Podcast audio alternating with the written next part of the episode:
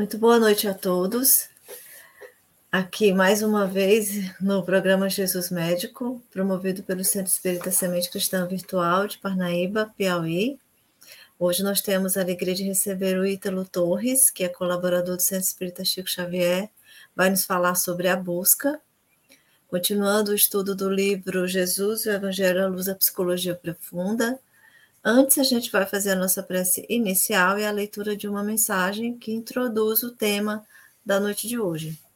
Então, eu convido a todos para elevar o pensamento por alguns instantes, buscando sintonizar com a mente divina, com os benfeitores espirituais, que eles nos possam socorrer e amparar, ao mesmo tempo em que agradecemos profundamente todas as experiências vividas até agora Agradecemos a oportunidade abençoada de estarmos aqui, tentando espalhar o Evangelho do Cristo, explicando, colocando acessível ao coração, à mente de todos, para que ele possa cumprir com a sua missão de aliviar, de amparar, de conduzir no bem.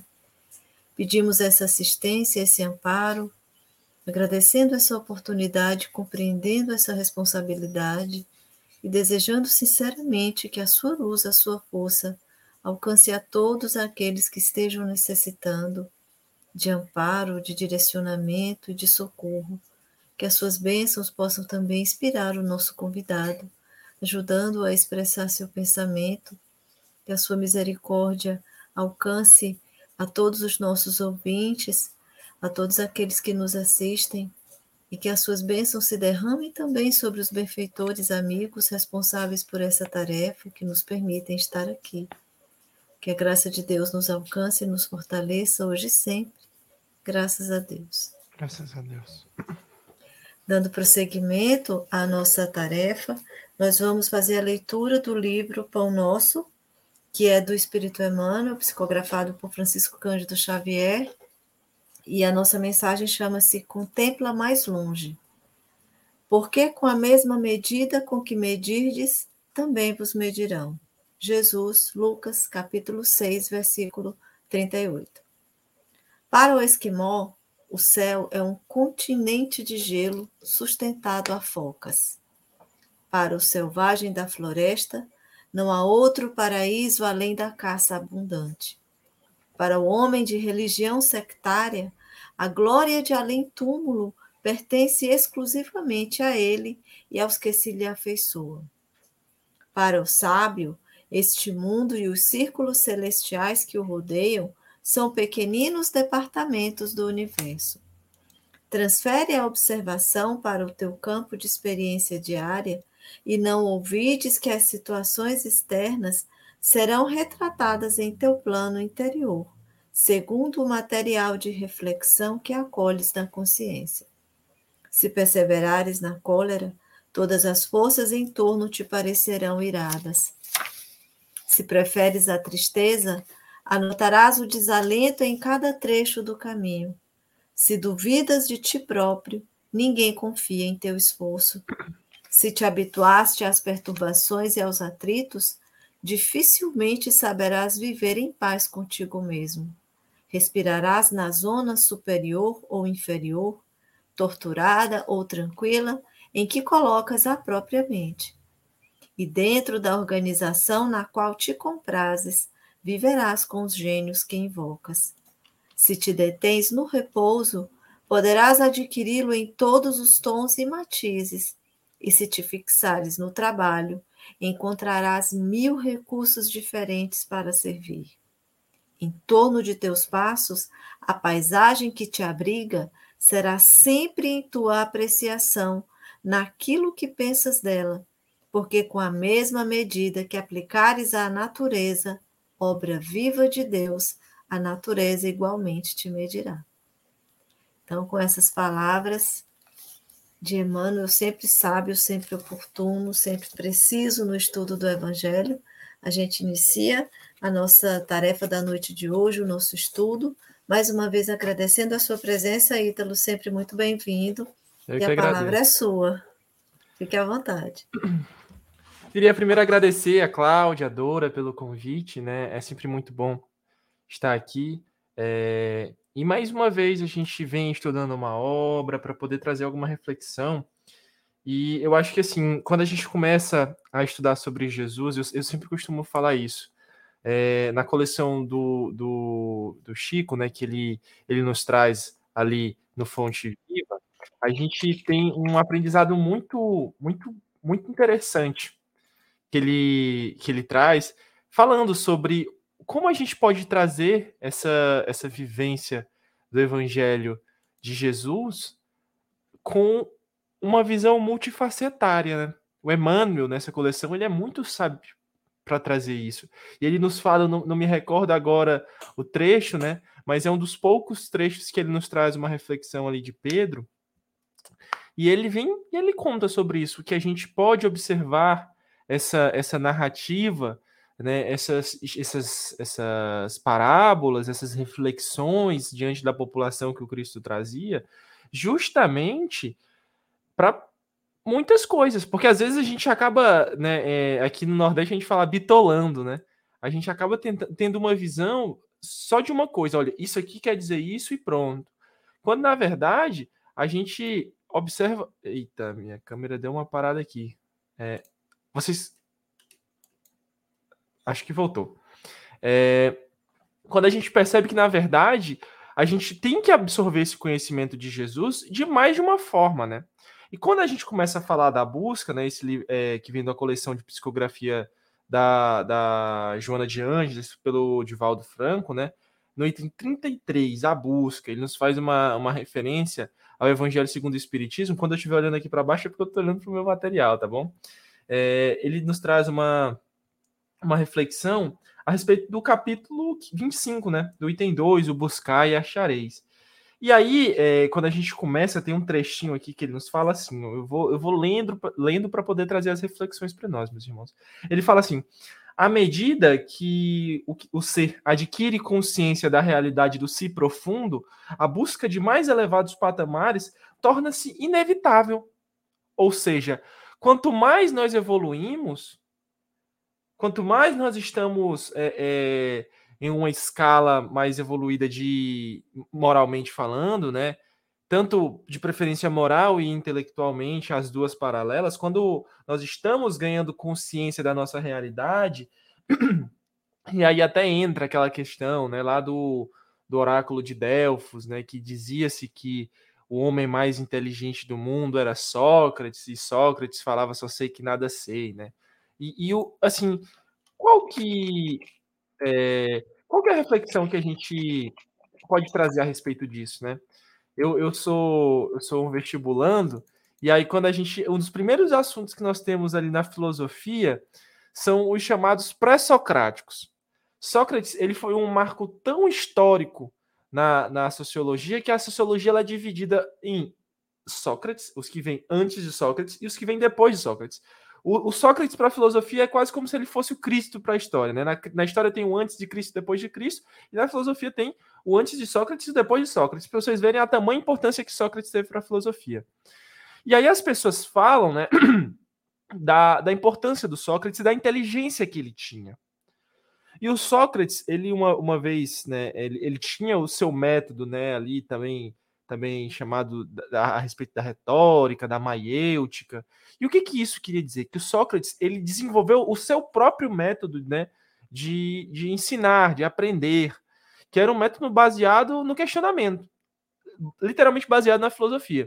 Ele chegava em uma pessoa e ele começava a questioná-la, questioná-la, perguntava o que era isso, a pessoa respondia, e ele começava a fazer cada vez mais perguntas, fazendo com que aquela pessoa duvidasse das suas próprias percepções.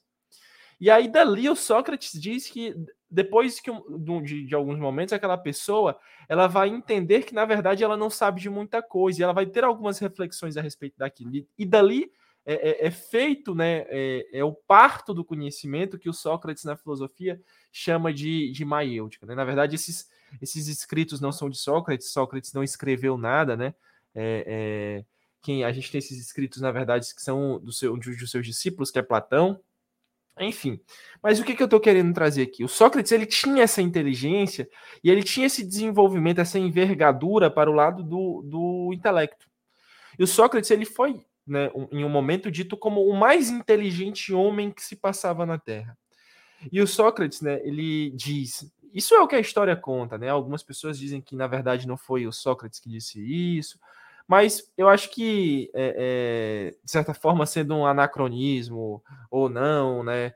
Não, não, não nos cabe dizer se sim ou que não, mas nos cabe de alguma forma tentar utilizar desse aprendizado. Eu estava de fone de ouvido, não tava nem não tinha mais ninguém para escutar, mas enfim. É, então, o, o que o Sócrates nos fala, só sei que nada sei. Ou seja, pensemos na sabedoria que o indivíduo tem que ter para dizer isso. Porque normalmente qualquer um de nós, né, qualquer um, um, um, de nós que estamos aqui, ao sermos paparicados pela grande massa, dizer, olha, o Ítalo é o ser mais inteligente da Terra. Nossa, eu, eu ia assumir essa culpa. É, não, eu realmente sou, eu, eu aceito esse título. O Sócrates não. O Sócrates diz: só sei que nada sei. Ou seja, na verdade, a minha sabedoria advém do fato de eu entender que eu ainda sou ignorante. Vocês compreendem? Porque quando alguém entende que ela não está no seu estágio mais evoluído, ela percebe que ainda existe um caminho a ser percorrido. E é o que ele nos fala aqui. Essa busca por esse caminho é algo muito interessante. Ele nos diz: à medida que o ser adquire a consciência da realidade do si profundo, a busca de mais elevados patamares torna-se inevitável. E aí a gente pode trazer para o trechinho do Evangelho, capítulo 18, né, item 13, instruções dos Espíritos. Dar-se-á aquele que tem, né? Aí, aí, lá em Mateus, né, aproximando-se dele, seus discípulos lhe disseram, porque ele falasse por parábola. E aí o Cristo responde, né? É porque a vós outros vos foi dado conhecer os mistérios do reino dos céus, ao passo que a eles não foi dado. Entretanto, não tem, mesmo o que tem, lhe tirar. Desculpe, desculpe, pessoal, porque aquele que já tem, mais se lhe dará, e ele ficará na abundância. Aquele, entretanto, que não tem, o mesmo que tem lhe será retirado. E as pessoas falam, Ítalo, mas isso aí não faz sentido na minha cabeça. Quer dizer, então, que aquelas pessoas que têm é, é, é, dinheiro vão ser dado mais dinheiro a ela, vai ser dado mais dinheiro, aquelas que não têm vai ser retirado. Na verdade, não. Nas instruções dos espíritos, olha o que eles dizem: dá-se ao que já tem e tira-se ao que não tem, meditai esses grandes ensinamentos que se vos hão por vezes afigurado paradoxais. Aquele que, aquele que recebeu é o que possui o sentido da palavra divina recebeu unicamente porque tentou tornar-se digno dela. E porque o Senhor, em seu amor misericordioso, anima os esforços que tendem para o bem. Ou seja, quando aqui ele nos fala, à medida que o ser adquire consciência da realidade do, do, do, do si profundo, a busca de mais elevados patamares torna-se inevitável. Porque você observa, quando você tem esse despertar de quão grande é a seara do mestre, quando você começa a estudar o espiritismo, começa a galgar os seus primeiros degraus na doutrina espírita, você percebe o quanto você tem a evoluir ainda. E por isso você começa a buscar patamares a cada momento. Certo? E prosseguindo, meus irmãos, ele nos diz aqui: acende passo a passo em incessante desenvolvimento de valores que se tornam urgentes de conquistados, conseguindo maior compreensão dos objetivos da vida. Ou seja, esse despertar espiritual, vamos, vamos trazer de forma genérica, né? Talvez um termo que não seja nem muito bom ser utilizado, já que hoje em dia, né, isso acaba se tornando mais místico. As pessoas têm mistificado esse despertar. Não, o despertar é baseado em algum material, despertar. Não, esse despertar é o autoconhecimento, né? para onde eu vou, é, é, qualquer momento que me chamam para falar sobre evangelho, eu costumo levar minha agendinha de reforma íntima, né?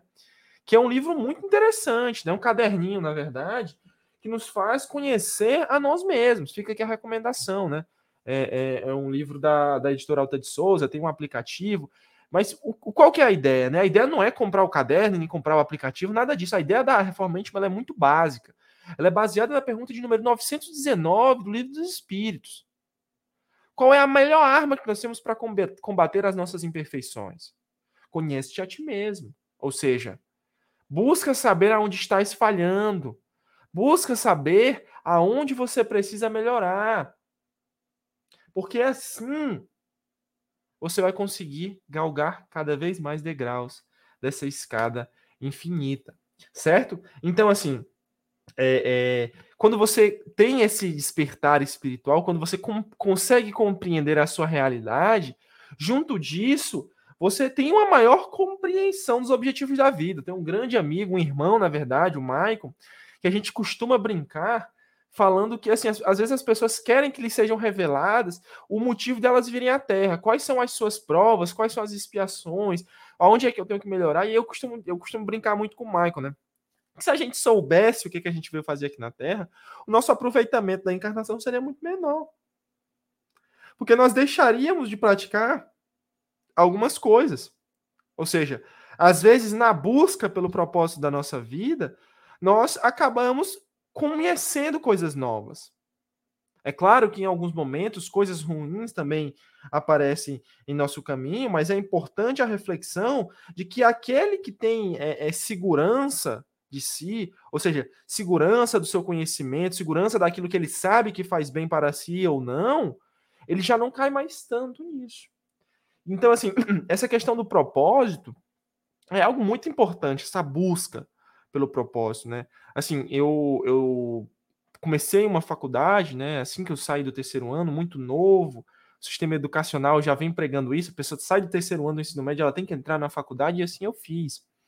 Né? Ingressei na faculdade, e dentro dessa faculdade eu fui percebendo que eu não queria aquilo que eu estava fazendo. E aí eu desisti, né? É, é, tranquei a faculdade, e aí eu passei por um processo muito complicado.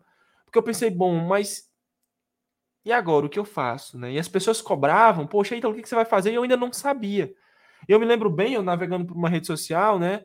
É, é, eu vi um, trechinho de, de um vídeo que ele trazia uma mensagem do livro Assim Falou Zarastruta, né? Do, do Nietzsche.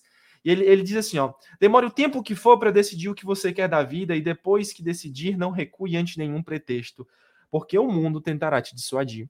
Ou seja, esse processo de busca, e essa busca ela pode ser em qualquer uma das esferas da vida, pode ser no sentido profissional, pode ser no sentido amoroso, pode ser em qualquer sentido que você ache que, que lhe cabe, né? É, é, você não precisa se apressar, você não precisa botar os, o, o, o, né, o carro na frente dos bois. Com calma. Entenda que é importante, sim, a decisão, mas que tudo tem o seu tempo. E Deus só coloca um fardo quando ele sabe que o trabalhador está preparado para carregá-lo. Certo? E aí, meus irmãos, é, a gente tem aqui um, uma, uma, um trechinho né, que ele fala aqui. O homem Jesus sabe, sabia-o em razão de haver atingido anteriormente o mais elevado nível de evolução, que o destacava das demais criaturas terrestres, apresentando-se como o modelo e o guia a ser seguido, criado por Deus e havendo alcançado o excelente estágio de progresso e de iluminação em que se encontrava. Olha, meus irmãos, às vezes nós vivemos né, nessa eterna busca, e essa busca que nós vivemos, ela acaba nos colocando algumas figuras, ou seja, algumas pessoas. E aí nós acabamos endeusando essas pessoas, o que é um pouco falho da nossa parte, né? Porque assim, a gente tem que entender que Jesus, ele é o nosso modelo e guia. O evangelho, né, o livro dos espíritos é muito claro a respeito disso. Eu não tenho que me espelhar em nenhum dos grandes divulgadores da doutrina espírita, não tenho que me espelhar em nenhum grande divulgador de qualquer outra que seja religião, de qualquer outra que seja doutrina, por quê? Porque são homens e homens são falhos. Ou seja, a gente tem que entender que o nosso modelo é Jesus. Por quê? Porque se eu estou buscando algo e eu estou me baseando em alguém, é necessário que esse alguém em quem eu estou me baseando seja perfeito, que ele não fale. Porque imagine, se eu estou me baseando no Ítalo, que é um homem falho. Nossa, o Ítalo é palestrante, o Ítalo é isso, o Ítalo é aquilo outro. Eu vou me basear nele. E aí, na primeira vez que eu estou vendo o Ítalo fora da casa espírita, o Ítalo comete um erro. E eu penso, poxa, então quer dizer que esse erro é permitido? Ou então o Ítalo está errado, e aí o que, é que acontece? Você acaba ou julgando a pessoa, ou então absorvendo erros que são dela. E por isso da necessidade de colocarmos nosso modelo em Jesus. Porque Jesus não falhava. Jesus não falha, na verdade. Certo, meus irmãos? Aí o, o, o livro aqui nos, nos continua, né? É, ele fala assim agora. Assim sendo, propôs que ninguém se satisfaça com o que já é conseguido. Antes cresça, busque, entregando-se ao esforço incessante da libertação dos atavismos iniciais. Agora, há pouco antes da, de começar aqui, estávamos conversando com a Dora, né? E assim, nós seres humanos, nós temos essa, essa, essa tendência de nos acomodarmos, nos colocarmos em situações que não nos desafiam tanto, ou então quanto menos desafio, melhor. E isso é natural, é a zona de conforto. Uma vez, as pessoas falam tão mal da zona de conforto. Eu estava vendo um vídeo, né, de um influenciador que ele fala: "Cara, eu ainda não encontrei essa zona de conforto. Quando eu encontrar, eu quero ficar nela". E assim, meus irmãos, é importante a gente entender que quando a gente trai, lê esse trechinho aqui, é que a zona de conforto ela é boa, assim. Ela não é ruim. Assim, existem coisas que a gente acaba endiabrando, né, no sentido de, de, de colocar como ruins, e na verdade não são ruins. A gente tem que entender que tudo na vida existe limite. Por quê? Porque se eu estou na zona de conforto e eu não busco me melhorar, aí sim você tem um problema. Mas a culpa não é da zona de conforto, a culpa é de você que não sabe administrá-la muito bem. Certo? Ou seja, é necessário, meus irmãos, que independente de como estejamos, nós cresçamos. Nós busquemos nos melhorar. E isso é muito importante na doutrina espírita. É muito importante ainda para as pessoas que são mais velhas na doutrina espírita, né? É, para quem já tem um tempo um pouquinho maior de casa espírita, né? É, eu tenho já aí meus 15, 16 anos de casa espírita, eu consigo, a gente vai conseguindo observar algumas tendências, né? A Dora que deve estar escutando aí já, já, já vai conseguir linkar também. Às vezes a pessoa chega no centro e ela chega com aquele gosto, faz o, os primeiros cursos, né? É, é, lá no, no, Chico Xavier a gente tem ali o, o, o, ciclo, o ciclo básico, né, que é o curso de Noções Básicas de Doutrina Espírita, depois o nosso lá, o passe, o corrente, vibração. A pessoa faz esses cursos ali, no gás, e aí depois vai, vai parando. Ela pensa assim, nossa, eu já adquiri tanto conhecimento. E aí ela vai começando a, a parar aos poucos, e parando, e parando, e achando que aquele conhecimento que ela adquiriu é suficiente. Quando, na verdade, aquilo ali é mínimo. A gente costuma, às vezes as pessoas chegam na casa espírita, certo? É, esse aqui é o primeiro curso, mas qual é o curso de formação? E a gente costuma brincar, não existe curso de formação na doutrina espírita. Porque se nós estudássemos somente os livros de Chico Xavier, já davam mais de 400 livros. Ou seja, é muita, muita, muita coisa para estudar. Então não podemos nos colocar em uma zona de conforto.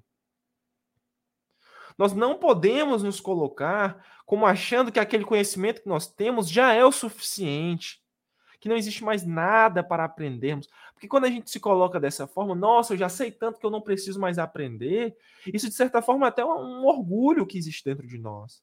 Nossa, eu sou tão grande que eu não preciso mais sentar para assistir essa aula com essa pessoa.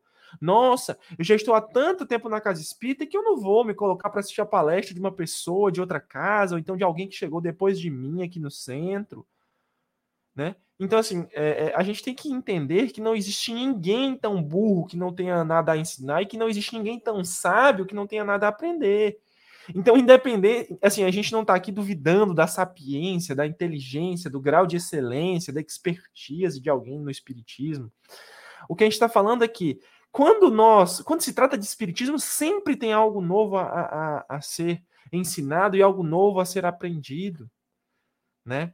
Então, meus irmãos, não existe, nossa, fulano de tal é formado, não existe essa formação em espiritismo. Na verdade, o que existe é muito e muito e muito e muito estudo. E é um estudo colaborativo. Os, os estudos nas casas espíritas, né?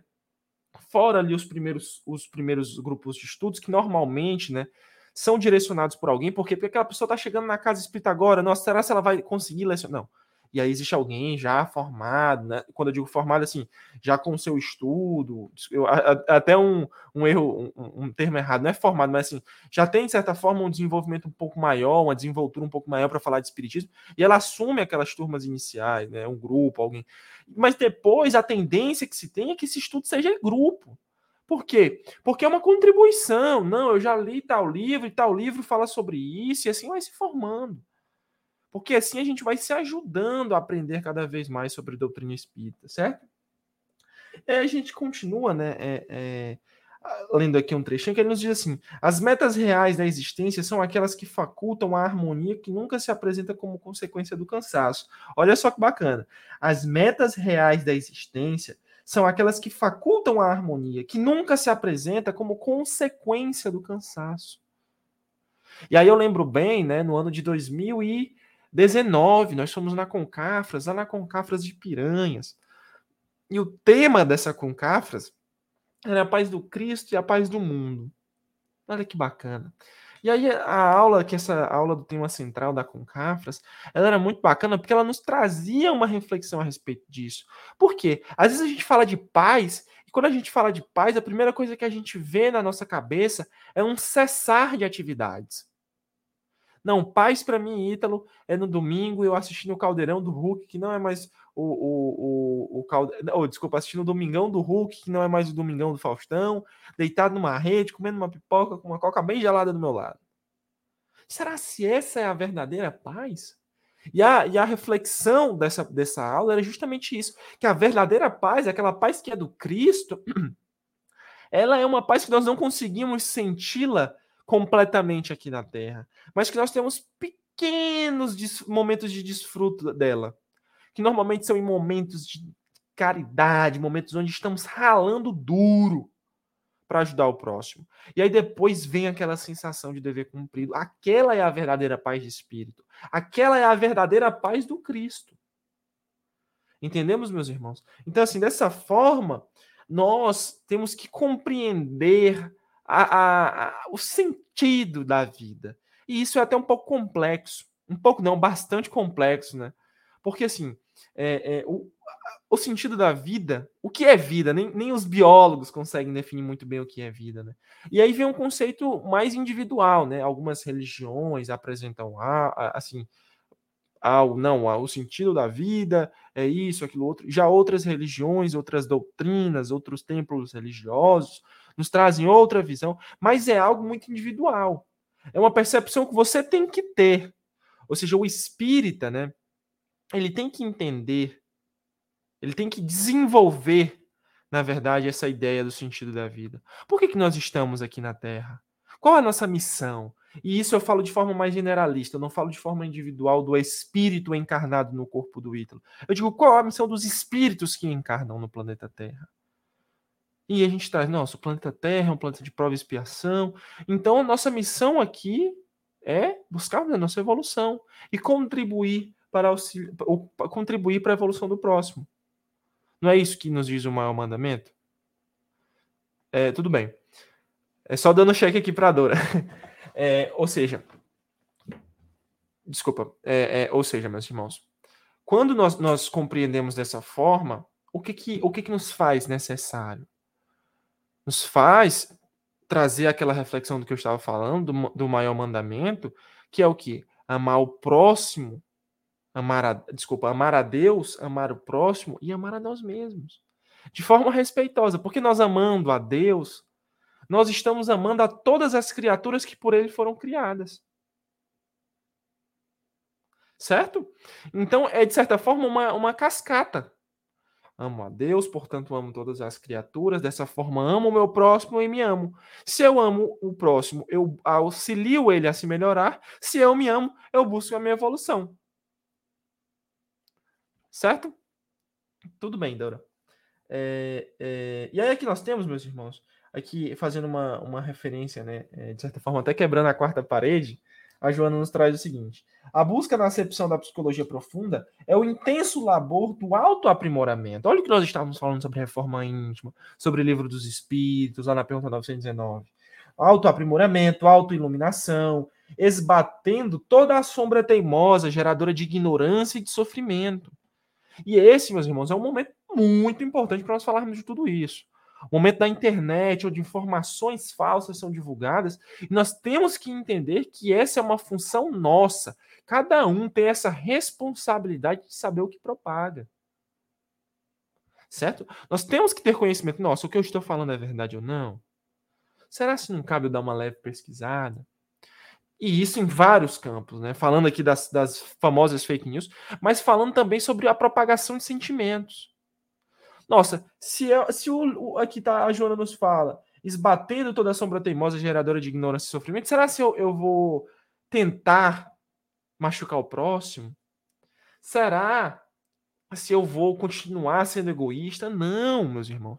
Urge, é para hoje que nós temos que buscar esse auto-melhoramento. Por quê? Porque o planeta está passando por uma transição.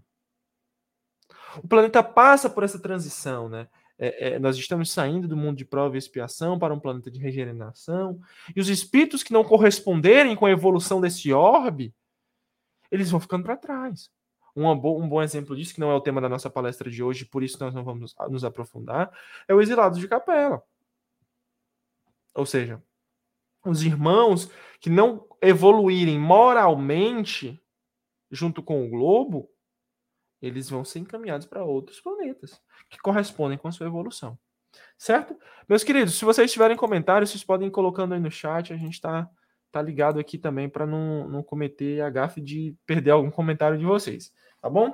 E a gente tem aqui, quando se busca com sinceridade, empenhando com afinco na realização, os obstáculos são vencidos com decisão, abrindo perspectivas muito confortadoras que ensejam a plena realização do si profundo. E aí, meus irmãos, eu venho trazendo para exemplos materiais porque fica mais palpável, tá bom? Fica mais fácil de nós visualizarmos. Eu sou um pré-vestibulando, como eu já falei aqui anteriormente, e nesse, nesse caminho dos, dos pré-vestibulares, nós acabamos encontrando muitas pessoas que têm uma longa caminhada, têm seus quatro, cinco, sete anos de cursinho, fazendo, tentando passar para medicina ou então para qualquer outro curso. Normalmente, mais comumente, é medicina, né? E essas pessoas, elas, elas têm uma frase muito clara na cabeça delas: só não passa quem desiste. Ou seja, só não prospera quem desiste antes. Eu acho que todos vocês já devem ter visto, né? É, é, algum exemplo disso e tudo mais. Mas aqui ele nos fala, ele nos revela isso, ele nos diz isso de, muita, de, de forma muito clara. Quando se busca com sinceridade, empenhando-se com afinco na realização, os obstáculos são vencidos. Porque quando você pensa, quando você está buscando e por isso do, do tema que nós estamos estudando hoje ser a busca. Quando você busca algo que verdadeiramente você deseja, você busca com afinco. Você busca com verdadeira vontade de realizar. Ou seja, qualquer obstáculo que surja no meio do caminho, ele torna-se muito pequeno. Porque você coloca ele em comparação com aquilo que você quer realizar e você pensa, poxa, uma coisa comparada à outra é praticamente desproporcional o tamanho. E por isso da necessidade que nos nossos momentos que vão existir, a vida é uma verdadeira função seno. O que, que, que é isso, Ídolo? Na matemática a gente estuda a função seno como algo assim, ó.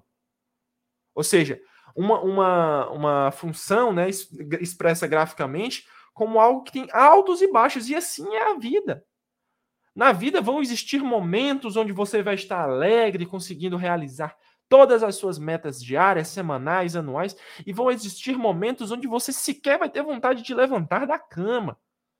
Mas é necessário que você faça isso, que você não se entregue para as dores para as dificuldades da vida.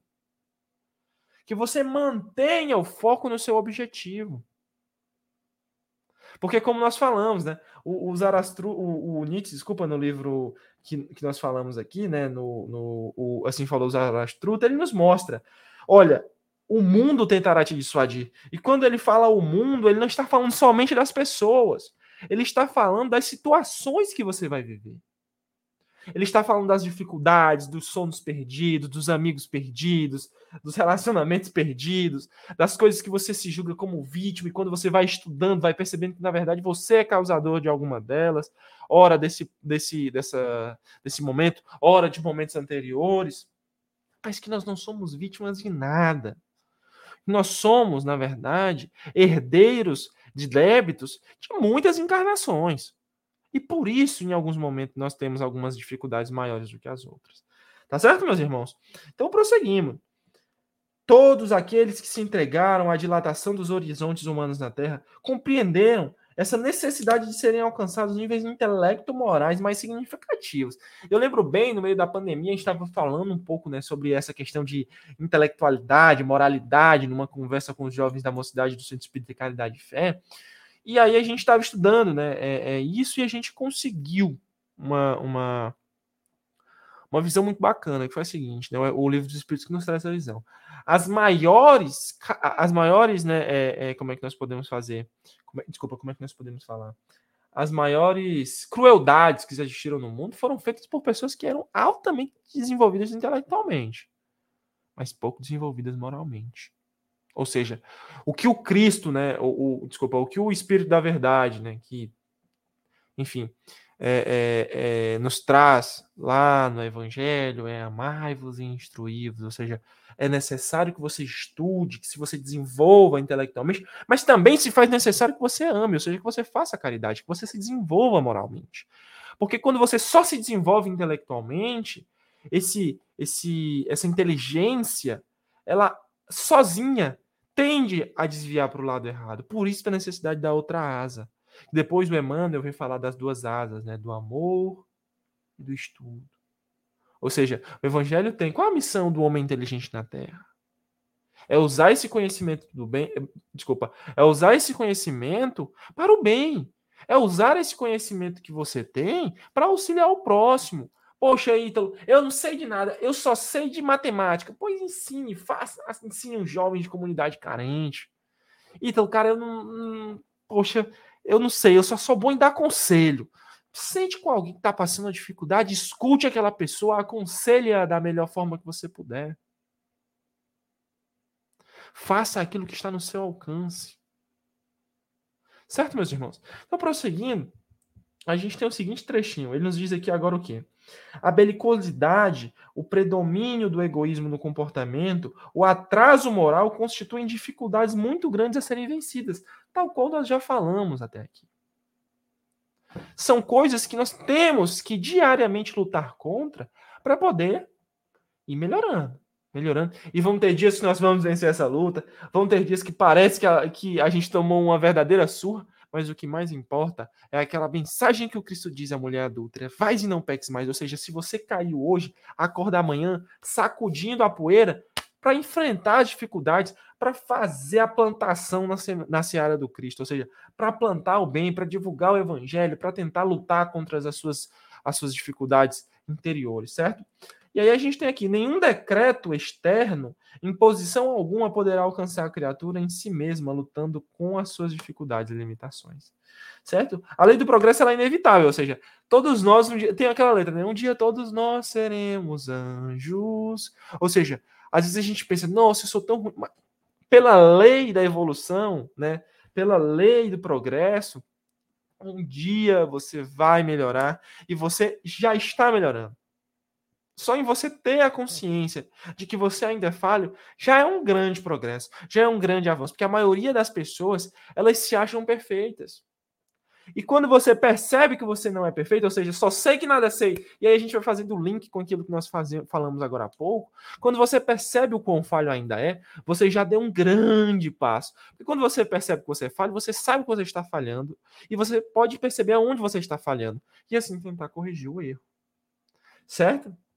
E já para encerrar aqui, que o meu tempo já está quase acabando, como somente é eterno ser real, o espírito, para ele e para o seu mundo causal, causar e devem ser direcionadas todas as aspirações e realizações, de forma que não sofram os planos da felicidade qualquer solução de continuidade com decorrência das circunstâncias materiais que se vivem na Terra. Ou seja, nós não temos que deixar a nossa evolução espiritual ser atrapalhada ou atingida por qualquer que seja o cunho de atividade material na Terra. Porque às vezes nós nos desenvolvemos, queremos estudar muito a doutrina espírita, mas pensamos, não, mas eu tenho que enriquecer, tenho que prosperar financeiramente, e acabamos largando uma coisa pela outra. Ou seja, acabamos deixando o estudo da doutrina espírita, e quando eu falo da doutrina espírita, não entendo como sendo o espiritismo salvador do indivíduo, não. Deixando de praticar o bem, deixando de ir para a igreja, qualquer, coisa, qualquer que seja a coisa. Deixando de estudar a palavra de Jesus, a palavra de Deus, como você preferir chamar. Mas quando você se, se afasta desse caminho do homem de bem, em busca de algo material, a tendência é que você se frustre. Ou seja, o mais importante é que você consiga equilibrar as duas atividades. O que é muito difícil, mas não é impossível. Certo, meus irmãos? E aí, para fechar, a gente tem o último parágrafo do, do, do trechinho passado aqui, que é o seguinte: desse modo, a lição proporcionada por Jesus, em grande desafio à criatura humana, per, per, permanece como diretriz, que não pode ser retirada do comportamento do ser. Buscai e achareis. Ou seja, a busca, como nós falamos, né? a busca, como foi o tema que a Adora nos passou para hoje, ele nos vem do buscar e achareis. Quando você busca se melhorar, você encontra formas desse melhoramento. Quando você busca o seu propósito de vida, você encontra. Agora, só importa, meus irmãos, que tenhamos um pouco de paciência. Porque essa busca, às vezes, ela não é imediata. A busca, é como a Cláudia está falando. A, a, a, na, minha, na minha visão, meus irmãos, a busca, o, que, o, mais, o mais importante da busca é, na verdade, a trajetória. Porque a trajetória, ela ensina. Então, quando você busca o seu auto-melhoramento, quando você busca se melhorar diariamente, o que faz com que essa busca seja proveitosa são as dificuldades que você vai passar no dia a dia. Porque você vai buscar se melhorar e aí você vai encontrar uma pessoa muito difícil. E aí você vai ter que ser paciente com ela. E você pensa, nossa, mas buscar se melhorar é difícil. É difícil. Por quê? Porque essa busca, ela nada, meus irmãos, nos é dado no sentido de que nossa, porque às vezes a gente vai dormir e a gente pede assim: "Nossa, Deus, eu queria ser um pouco mais paciente". E aí você acha que Deus vai tirar 50 ml de uma de uma ampola de paciência e, e lhe aplicar durante o sono? Não, não é assim que funciona. A paciência e qualquer outra que seja a virtude, ela só é desenvolvida através da prática, através da busca, ou seja, quando você busca ser um indivíduo mais paciente, esse, esse, esse caminho lhe tornará uma pessoa mais paciente. Então, agora vamos fazer a nossa prece. Espero que tenha, vocês tenham entendido, né? É, é, é, um tema, às vezes, um pouco meio paradoxal, às vezes eu realmente acabei em alguns momentos aqui trocando um pouquinho as palavras, mas eu espero que eu tenha conseguido me fazer entender, é, ser entendido. Nós vamos agora fazer a nossa prece final, né? Vamos mais uma vez fechar os nossos olhos, elevar o nosso pensamento a Deus, nosso querido Pai Celestial. Querido Pai, te pedimos que nos auxilie diariamente para que possamos seguir na seara do Mestre Jesus. E você, querido Mestre, muito obrigado por essa oportunidade que nós temos de passar pela trajetória da vida na Terra, que nos mostra grandes caminhos que nos fazem passar por algumas dificuldades. Mas essas dificuldades que nós passamos são as que nos fortalecem. Fica conosco, mestre, hoje sempre. Abençoa o lar de cada um dos irmãos que estão conosco hoje, ao vivo e também aqueles que vão assistir posteriormente. Fica conosco hoje sempre, graças a Deus. Então, meus irmãos, a maior reflexão é: o mundo de provas e expiações nos faz evoluir pelas dificuldades que passamos por ele. Ou seja, assim como qualquer outra coisa da vida, as dificuldades nos fazem evoluir.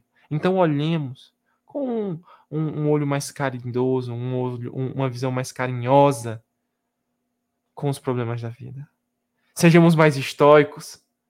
Tentemos entender os problemas não como coisas ruins a serem reclamadas, mas sim como oportunidades de aprendizado, como, como situações que nós podemos tirar uma reflexão.